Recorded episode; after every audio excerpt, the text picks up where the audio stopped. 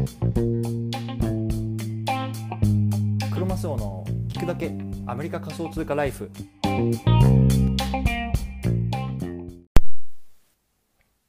皆さんおはようございます。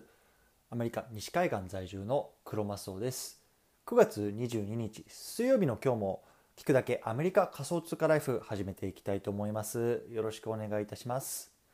今日のテーマはアメリカで戦ってきた僕が思うこれからの生存戦略。こういうようなね話で進めていきたいなと思います。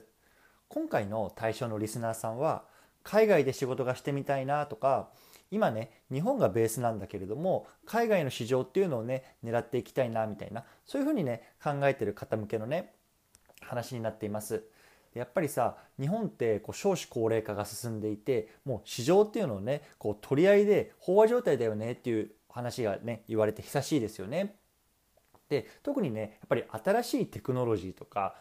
昨今であれば仮想通貨とかねそういうようなところであるっていうよりはやっぱりねこう少子高齢化が進んでる日本のね、まあ、いわゆるねお年寄りたちに向けてこう何々していきましょうよっていうよりもやっぱりねこう新しい世代がこう元気なねこうグローバルに打って出るっていうのは、まあ、あの費用対効果っていう面でもねに関して言うと、まあ、すごく効率的なことだなと思うので、まあね、そういうようなマインドを持ってる方向けにね話をしていきたいなと思います。で僕自身ね、えー、今8年ぐらいですかねこうアメリカで生活してきて、まあ、こっちでビジネスをしているとであのこっちの方でね永住権も取得してもう今後もねもうアメリカを拠点にこうあの仕事をしていったりとか生活していくっていうようなところなので、まあね、そういう僕が感じるねこうあの生存戦略っていうのをねあの語っていきたいなと思いますので是非聞いてみてください。はい、ということでこの番組なんですけれどもこの番組は仮想通貨を生活の一部にっていうのをテーマにアメリカの西海岸から1日1つ仮想通貨にまつわる話っていうのを発信しています。仮想通貨ってなんだか危ないよなとかギャンブルだよなとかそんな風にね考えてる方があ仮想通貨って面白いなとそういう風に思ってもらったら嬉しいです。はいということでね今日のあの話に早速入っていきたいと思うんですけれども今日はアメリカで戦ってきた僕が思うこれからの生存戦略こういうようなねテーマで話していきたいなと思います。で背景なんですけれどもこんなねツイートをね昨日、えー、おとといかしたんですけれどもまず読み上げますね。アート×和テイスト ×NFT はグローバルで需要がありそう。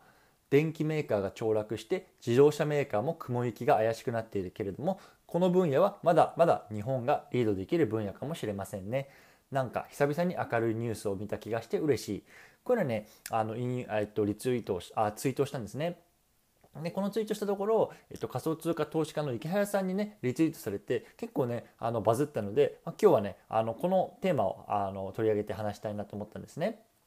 でこれもともとどうなんでねあの僕がこういうツイートをしたかっていうとあのその池早さんが今ねこう忍者をモチーフとしたね NFT を出してそれがねすごく伸びてるんですよね。うんで、まあ、その NFT 上のキャラクターがその、まあ、いわゆる忍者であのの服装をして刀を持ってたりとかっていわゆるねこう日本っぽいこうワーテイストなねあのイラストなんですよねすごく可愛いんですね。うんで確かにね日本ってあの忍者って、まあ、海外特にアメリカでもねすごく人気でやっぱりあの漫画の「ナルトとかあとは「忍者タートル」って覚えてますか？僕子供の頃なんかね日本でテレビでやってた記憶があるんですけれどもああいうのもねいまだに人気なんですよね、うん、だから忍者って今すごく人気なんですよね。うん。この池原さんの新しいやつってこう日本から発信っていうのをねこう軸としていろいろとあの出してるんですよね。でここがやっぱりさすごく面白いところだなと思ったんですよ。うん、でやっぱり日本からの発信っていうのを軸としているのでこう日本っぽいものというところでねあのー、え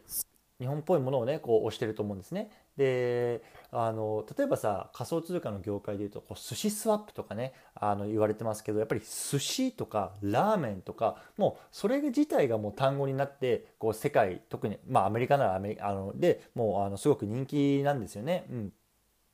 で例えばさ他に言うとさ、まあ、着物とかっていうのももうそのまま英語になっちゃってるんですよね。うん、だからその僕ら自身がねその寿司とかラーメンとか着物って別になんか特別なものじゃないじゃないですか。でもそういうものがその海外の人から、まあ、すごくね面白いって感じるらしいんですよね。だからねそういうところに目をつけてこうグローバルに打って出ると、まあ、まだまだチャンスはあるなっていうのを思ったんですよね。うん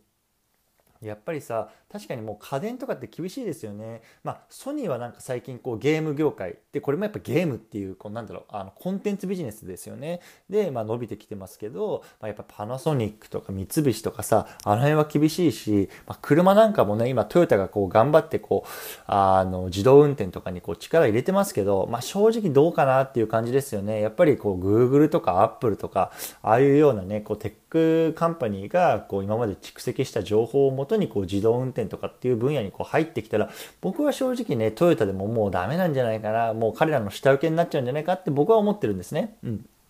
で一方でやっぱり食とか漫画とかアニメとかこう芸術的な文化日本の文化っていうのはまだまだこう世界で戦える人気なところなんですよね。だから僕はねここで勝負すべきだと思うんですよ、うん、でアーティストさんだったらもちろんねこのテイストっていうのを取り入れるべきだと思います。でじゃあね具体的にどんな風にしたらいいのっていうようなところなんですけれども3つ僕はね考えてます。で1つ目はやっぱり英語での情報分析。もうこれはねもう必須だと思います。やっぱり日本でね日本語だけのあの情報を、えっと、追ってるとやっぱりここだけだとあのねかなり遅れてるなというのは正直なところですよね。なのでこう世界でね今どんなものが受けてるかっていうのをねこうグローバルな視点でこう情報を英語で取っていく。これはねマストなあの視点だと思います。で2つ目ねやっぱ日本の分析これはまいわゆるさそのま自社分析なんかっていうのをマーケティング用語で言いますけれどもその日本の分析っていうのもやっぱ必要ですよね。我々ねどんな文化とかどんなものがあってそれがね世界で受けそうかっていうようなところをねあの分析してみるのがいいのかなと思うんですよね例えばね寿司とかさ着物とかさラーメンとかさ漫画とかさでそれこそ忍者とかさやっぱすごく良かったですよねでそういうねこう日本独自のものなんだけれども世界で叩かれるものは何なのかっていうねそういうようなねところを今一度こう分析するのがいいかなと思ってます。はい。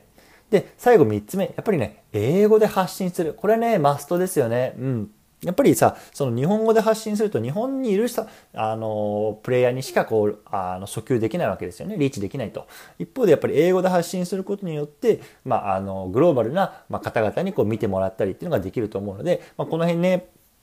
あの、英語で発信するのがいいのかなと思ってます。うん、3つね。で、じゃあ、あの、僕自身はね、今どんなことをしようかな、してるのかなっていうと、えっいうのを少し話したいと思うんですけれども今ね NFT っていうところに僕らもあの少しあのトライしているんですね。でまあ先あの先日からずっと話しているように、まあ、あのおかんと一緒にこうアートを作ってそれを、まあ、あのオープンシー上で売るというようなところをやってるんですけれども今ね新しい取り組みとして、まあ、コレクティブルっていうねあの分野にねこう進出しようかなと思ってます。うん、でコレクティブルって何なのっていうとまああのいわゆるそのコレクションみたいな感じでこういくつかのアートをもう一つのコレクションとして、まあ、あの出していくというようなところなんですけれどもこう日本をモチーフにしてねコレクティブルっていうのは今揃えてるんですね。でまあちょっと具体的にここで言っちゃうと、まあ、侍ですね。僕らが今取り組んでるのは侍なんですね。で侍っていうのはもう侍っていう単語がそのまま英語になってますし例えばラスト侍なんかっていうね映画もありましたけれどもやっぱりねまだまだこういう日本はこう侍の国だみたいなねそういうようなあの印象があるのでちょっとここをね前面に出したアートっていうのを今母の方あおかんの方がね作っていてそれをねまたちょっとオープン C 上で出してみてねどんな反応があるかなみたいなのを出して見てみたいなと思ってます。うん、すごく面白いってワクワクしますね。うんでね、やっぱりこう中にね、あの、こういう話聞いていや、僕は、私はね、アーティストじゃないし、日本っぽさって言われてもな、とかさ、あと英語できないしな、とかね、やっぱそういうようなね、あの、声聞こえてくると思うんですね。うん。で、まあ確かにそれはそうだと思うんですよ。うん。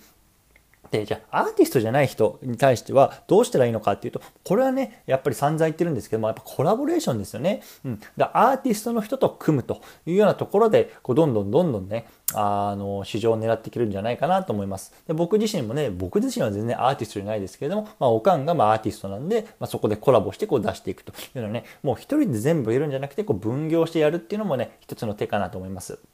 でもう一個のねその英語はできないしなっていうのはねこれはね今さいろんなさ Google 翻訳とかさいろんなやつで、まあ、ある程度の、まあ、英語翻訳みたいなサイトがあるわけじゃないですか。だからそれをね、もう地道にやっていくしかないのかなと思います。うん。で、やっぱりね、DeepL っていうサイトがね、まあ、比較的ね、あの、正確にね、日本語から英語に直してくれるので、もうそういうのにね、こう、日本語を打ち込んで、まあ、翻訳したら、まあ、いいんじゃないかなと思ってますね。うん。でね、僕もね、アメリカで暮らして思うんですけど、結構ね、こう、やっぱ文法とかめちゃくちゃですよ、みんな。うん。やっぱりさ日本人ってさなんか「愛」とかさ「you」とかさ「he」「she」とかって覚えてさこういうような時はさなんか S をつけなきゃいけないとかさなんかいろいろやったと思うんですけど、まあ、あれねあのあんまり使ってまあ、もちろんややってるんですけど、まあ、それもう100%ね正しい英語文法かっていうとそうじゃないことも全然あるしそれでも通じるからねまずはねどんどんどんどん発信していくっていうのがいいのかなと思いましたというところですねはい。でね今日はあのー、ここぐらいにしたいと思うんですけれども今日はアメリカで戦ってきた僕が思うこれからの生存戦略っていうようなところでね話してきましたでまずね結論から言っちゃうと日本人であるっていうね強みを生かしていきましょうってことですねでやっぱり日本のね文化的なところっていうのはまだまだ世界で戦えると思うんですね。なので、ここを掘り下げて世界に発信すると面白いですよっていうような内容でした。で、具体的には英語で情報収集しましょう。2つ目は日本の分析をしましょうと。そして3つ目はそれを英語でグローバルに発信していきましょうと。このね、3つをね、やることでね、こうグローバルな市場っていうのをね、狙っていけるんじゃないかっていうところをね、今日はお話ししていきました。はい。でね、あの、最後合わせて聞きたいなんですけれども、今日の合わせて聞きたいは、仮想通貨は世界の共通言語になる。カレー屋の店主のディスコードに入って話。こういうのね、テーマで話した回があるのでね、ぜひ聞いてみてください。はい。最後ね、告知だけさせてください。このね、番組では、リスナーの皆さんからサポートっていうのを募っています。アンカーのホームページのサポートっていうところに行っていただけると、月額99セントからサポートいただくことができます。